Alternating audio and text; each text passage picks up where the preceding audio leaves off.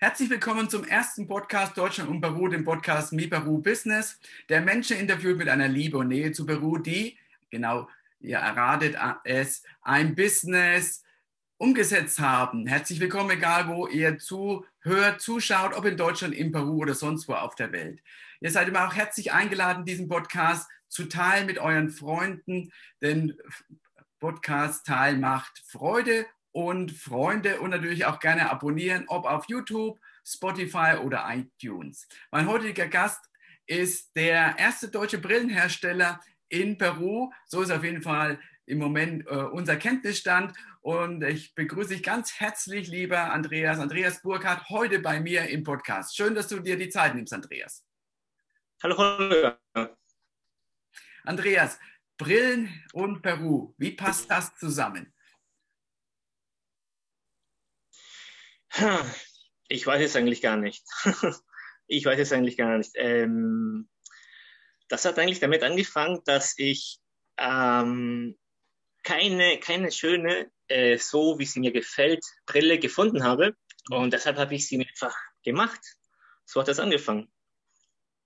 Sehr schön. Erfolg hat drei Buchstaben, sagt der Johann Wolfgang von Goethe.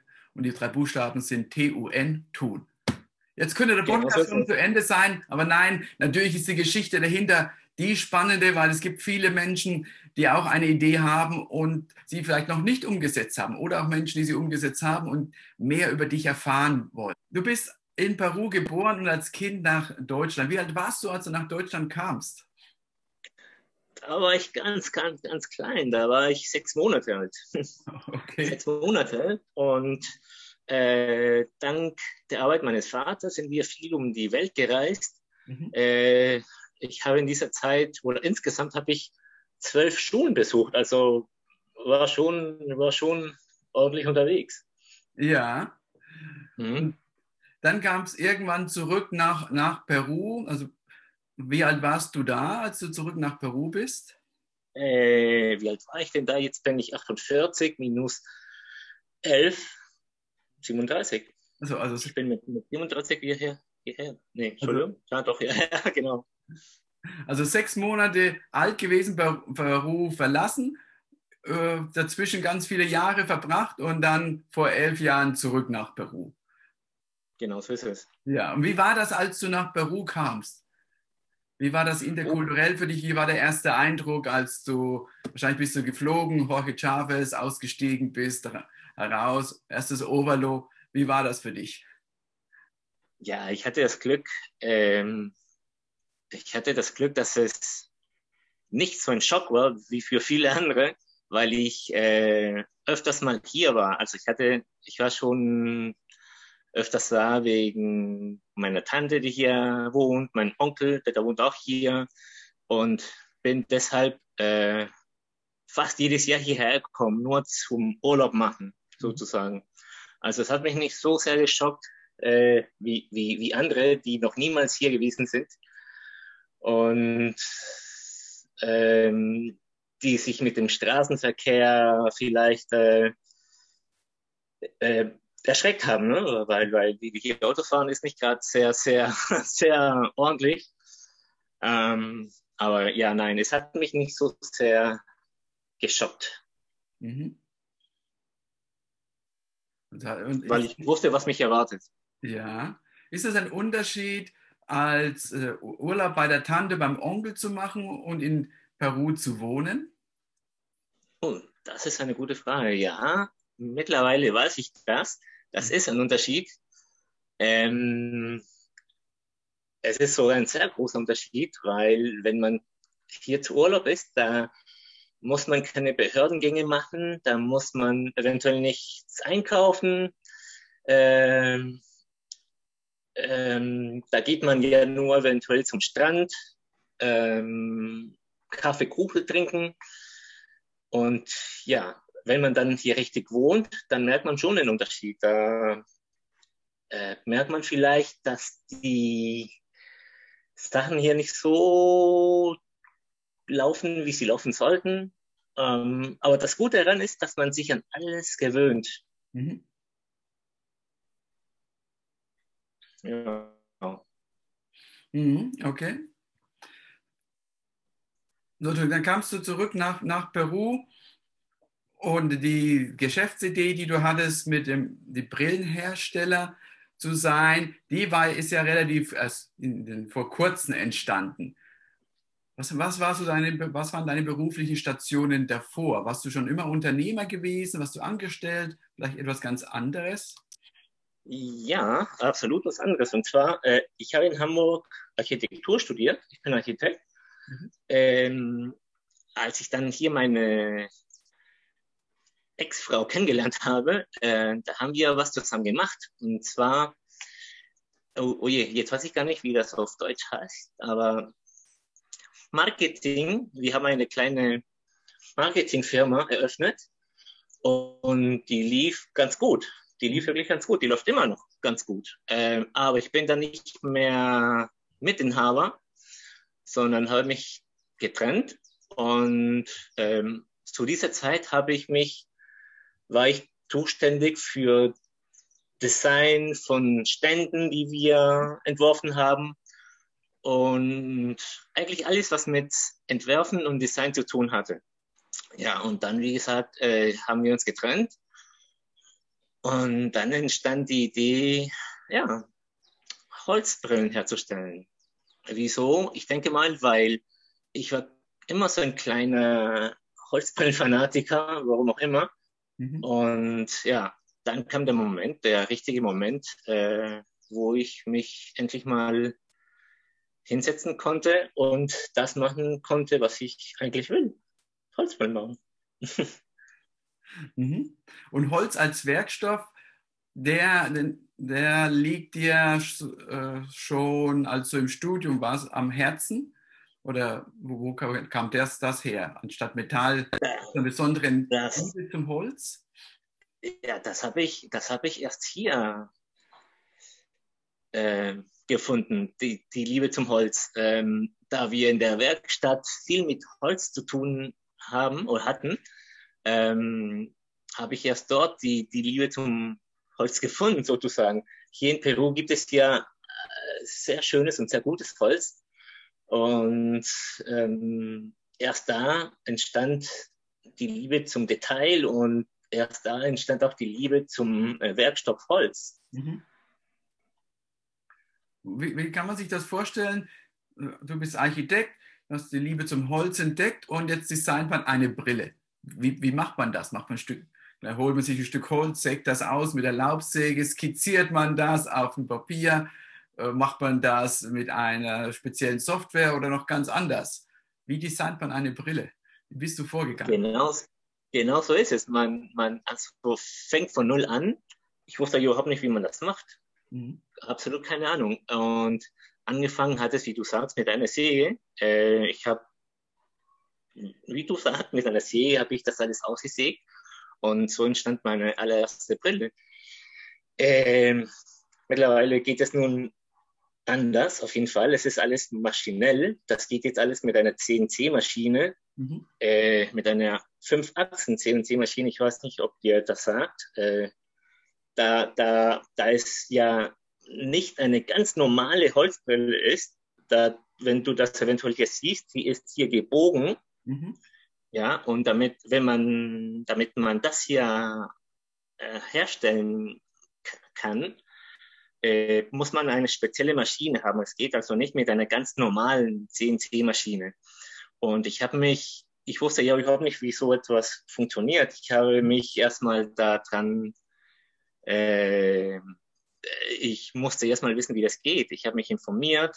Ich habe x zig äh, YouTube-Videos angeschaut, damit ich weiß, wie so etwas überhaupt funktioniert. Mhm. Und mittlerweile weiß ich jetzt, wie eine 5-Achsen-CNC-Maschine funktioniert. Und das ist gar nicht mal so einfach. Äh, war die, der, der Dienstleister, war der einfach zu finden in Peru oder in Lima? Wo geht man da hin und, gucken, schaut man von außen in die Firma, hey, der hat so eine CNC-Maschine, wunderbar, da klingel ich mal. Wie macht man das? Ja, nein, ich habe ich, ich war einfach stur, ganz stur und habe mir gesagt, nein, jetzt kaufe ich mir eine 5-Achsen CNC-Maschine, die ist nicht ganz groß, es ist eine recht kleine aber sehr effektive Maschine. Und ich habe mich dran, ich habe mich einfach informiert, wie das geht. Äh, ich habe zig äh, YouTube-Videos angeschaut, äh, war wochenlang am Experimentieren, am Schneiden. Äh, es war ganz schön am Anfang ganz schlimm. Ne? Da hat nichts funktioniert. Ich wusste nicht, wie so etwas, wie so eine Maschine funktioniert. Ja. Äh, ich habe äh, einige Menschen gesucht, die sich damit auskennen. Also es war am Anfang wirklich absolut schwierig und ganz schlimm, ja. Also hast du die CNC-Maschine gekauft, hast ausprobiert äh, äh, und dann waren die, ja, die war, war ein, ein Muster fertig, ein Prototyp. Und wie, wie bist du dann weiter vorgegangen? Ja, ähm, ich bin, okay, man muss das erstmal so verstehen. Das ist eine gebogene Brille. Die hat hier runde Ecken. Mhm. Die normalen Holzbrillen sind ja äh, gerade, gerade ja. und haben dann hier an der Ecke eine Scharnier und dann geht es einfach weiter. Die hier nicht, die ist etwas anders. Das ist auch der Clou dran. Ähm, das hat gebogene Ecken. Man muss erstmal äh, das Holz biegen, in diese Form biegen. Mhm. Und dann muss man die auch so ausschneiden. Sprich, da kommt dir die Fräse und die schneidet dann so rund um die Brille mhm. und dann wird die Form ausgesägt. Ähm, das, das, das ist nun mal das etwas andere an, der, an einer ganz normalen Holzbrille. Diese hat auch eine ausgeklügelte Scharnier. Mhm. Die ist flexibel. Ja. Die ist absolut flexibel, nach oben, nach unten. Also die kann man wirklich in, in allen Ecken und Seiten biegen und drehen und, und die geht nie, nicht kaputt. Äh, das war auch eine ausgeklügelte Idee, die, die, die, die ich auch seit, die ich auch jahrelang versucht habe, das so hinzukriegen. Mhm. Und jetzt geht das, super. Und der Clou dran ist, es hat, es hat, äh, ich weiß nicht, ob man das so sehen kann, aber es hat hier drin ein Gummi das hat hier drin ein Gummi, da wird ein Gummi installiert mhm. und dank des Gummis entsteht diese, diese Flexibilität. Okay.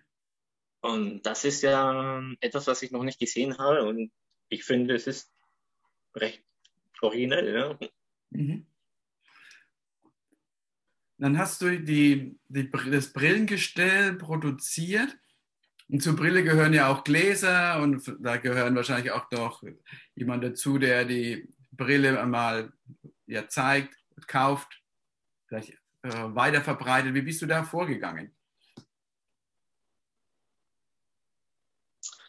Äh, ja, das war auch so ein Ding. Ein, ein, einen Optiker zu finden, der sich mit Holzrahmen äh, der sich mit Holzrahmen auskennt. Da gab es gar keinen, der sich mit Holzrahmen auskennt. Ich musste erstmal einige suchen, die, die damit experimentieren wollten. Mhm. Und dann habe ich auch ein paar gefunden und mittlerweile arbeiten wir schon seit circa einem Jahr zusammen.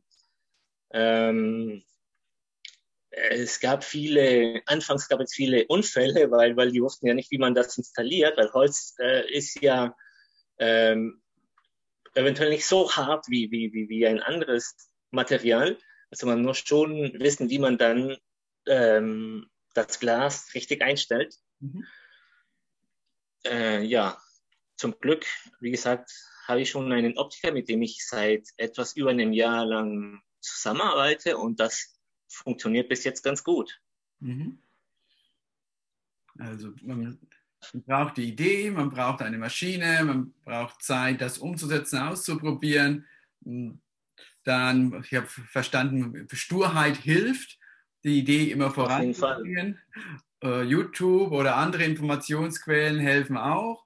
Und dann sucht man jemanden, in dem deinem Fall ein Optiker, der bereit ist, auch innovative Produkte auszuprobieren und Freude daran hat, einfach mal über das Bekannte hinaus zu operieren. Und dann findet man die Menschen, arbeitet zusammen und irgendwann hat man dann ein Produkt, das ja so wie dein Produkt ist, als erster deutscher Brillenhersteller in Peru, reden wir von Holzbrillen, dann ist das Produkt da. Was macht man dann? Das Produkt ist da, funktioniert. Wie geht es da weiter? Ja, wie geht es weiter? Ähm, man muss Türen, Türen klopfen. Äh, das geht so weiter, dass man äh, jeden Optiker anklopft und anfragt, äh, ob er so eine Holzbrille haben möchte. Und einige sind nicht so interessiert, weil die haben eventuell Angst, dass äh, Holz eventuell kaputt geht. Aber das ist nicht so, weil Holz ist wirklich absolut resistent. Mhm. Und es gibt andere Optiker, die sind absolut fasziniert und wollen das in ihren, in ihren Schränken haben. Mhm. Regalen haben, Entschuldigung. Äh, und zum Glück ist es so, dass es mehr Optiker gibt, die die Holzbrillen absolut fasziniert finden und weniger, die es nicht so finden. Mhm. Zum Glück. Ja. Brauch, hast du mehrere Modelle von deiner Holzbrille? Ja, ich habe insgesamt, insgesamt habe ich zwölf Modelle, werde aber nicht alle ähm, anbieten, weil das würde zu viel sein. Momentan biete ich nur vier Modelle ein, mhm. weil es ist mir aufgefallen, ähm, Lesebrillen verkaufen sich besser als Sonnenbrillen. Ja. Also mhm. viel besser, ja. Äh, Sonnenbrillen ist eine stationäre, äh, ist, ist nur stationär und eine Lesebrille wird immer verkauft. Ja, das ist mir aufgefallen. Ja. Okay. Am, am Anfang, am Anfang habe ich gedacht, ja, ich verkaufe es eher nur als Sonnenbrille, aber das ging nicht so gut. Das ist mir aufgefallen, dass es äh, mehr Anfragen gab an Menschen, die eine Lesebrille haben wollten. Und dann habe ich das auch alles so umgesetzt. Mhm. Okay. Und die Brille vertreibst du in ganz Peru oder auch außerhalb Perus? Wo ist dein Vertriebsgebiet? Äh, momentan nur hier in Lima. Ähm, also ich weiß jetzt nicht, ob ich das überhaupt erzählen sollte, aber ich habe jetzt einen ein Termin mit, einem, mit einer großen Optikerfirma und die sind international. Die, die äh, haben Geschäfte in ganz Südamerika und ja, das wäre natürlich super, wenn das klappen könnte. Ähm, ja, das ist momentan der nächste Schritt, nicht? sich, sich äh, in ganz Südamerika eventuell aufzubreiten und mhm. äh, ja, in Chile, Argentinien, Kolumbien haben wir auch gesagt, dass die sind, äh, ja, sein könnte. Das wäre natürlich super. Mhm. Okay. Das wäre so der, der nächste Schritt. Ja, sehr schön. Was waren denn deine größten Herausforderungen, Andreas? Wenn du zurückschaust auf deine Geschäftsidee, was waren so die zwei, drei größten Herausforderungen für dich? Ähm, ich, ich, denke, ich denke einfach mal, die Akzeptanz zu finden, äh, dass eine Holzbrille gefallen, den, den, den Menschen gefallen wird. Das war, finde ich, ganz, ganz schwierig, weil ich wusste einfach, Peruaner sind in dieser Hinsicht ein bisschen konservativ. Die möchten lieber eine, eine Ray-Ban-Brille, äh, zahlen auch dafür gerne 500 Zolles, mhm. aber, ist, aber da steht nun mal Ray-Ban drauf. Und ich glaube, das war ganz, ganz schwierig, ja, ähm, sich damit auseinanderzusetzen, ob das hier gut ankommen wird oder nicht äh, ich habe ganz viele Male mit dem Gedanken gespielt, aufzuhören, weil das war wirklich eine ganz große Angst, die ich hatte. Und ich habe einfach, wie du ja sagst, stur, stur, stur einfach weitergegangen. Und letztendlich war das doch eine gute Idee. Mhm. Äh, ich finde schon, dass es, dass es Akzeptanz gibt mit Holzbrillen. Ähm, jeden Tag immer mehr. Und zum Glück geht es auch so weiter. Also es wird wahrscheinlich auch international so weitergehen, hoffe ich jetzt mal. Das waren die Herausforderungen. Wenn du zurückschaust auf die Zeit, was waren deine zwei, drei schönsten Erfolge, wo du gesehen hast und gedacht hast und gefühlt hast, wow, hätte ich mir nie vorstellen können, wird Realität? Ich glaube, als ich meine erste Holzbrille gehabt hatte, mit, mit diesen Scharnieren und, und die endlich funktionierte und richtig funktionierte, äh, das war wirklich äh, ein sehr tolles Gefühl, weil ich wusste, ja, das ist, äh, das ist ein ganz gutes Produkt, das kann man auch verkaufen. Das kann man auch verkaufen. Deine größten Erfolge? Mhm. Ähm, ich denke mal, wenn, wenn die Brillen dann auch international zu sehen sind, das wäre natürlich ein ganz super großer Erfolg. Und ich denke einfach mal, die größten Erfolge, die werden noch kommen. Mhm. Sehr schön.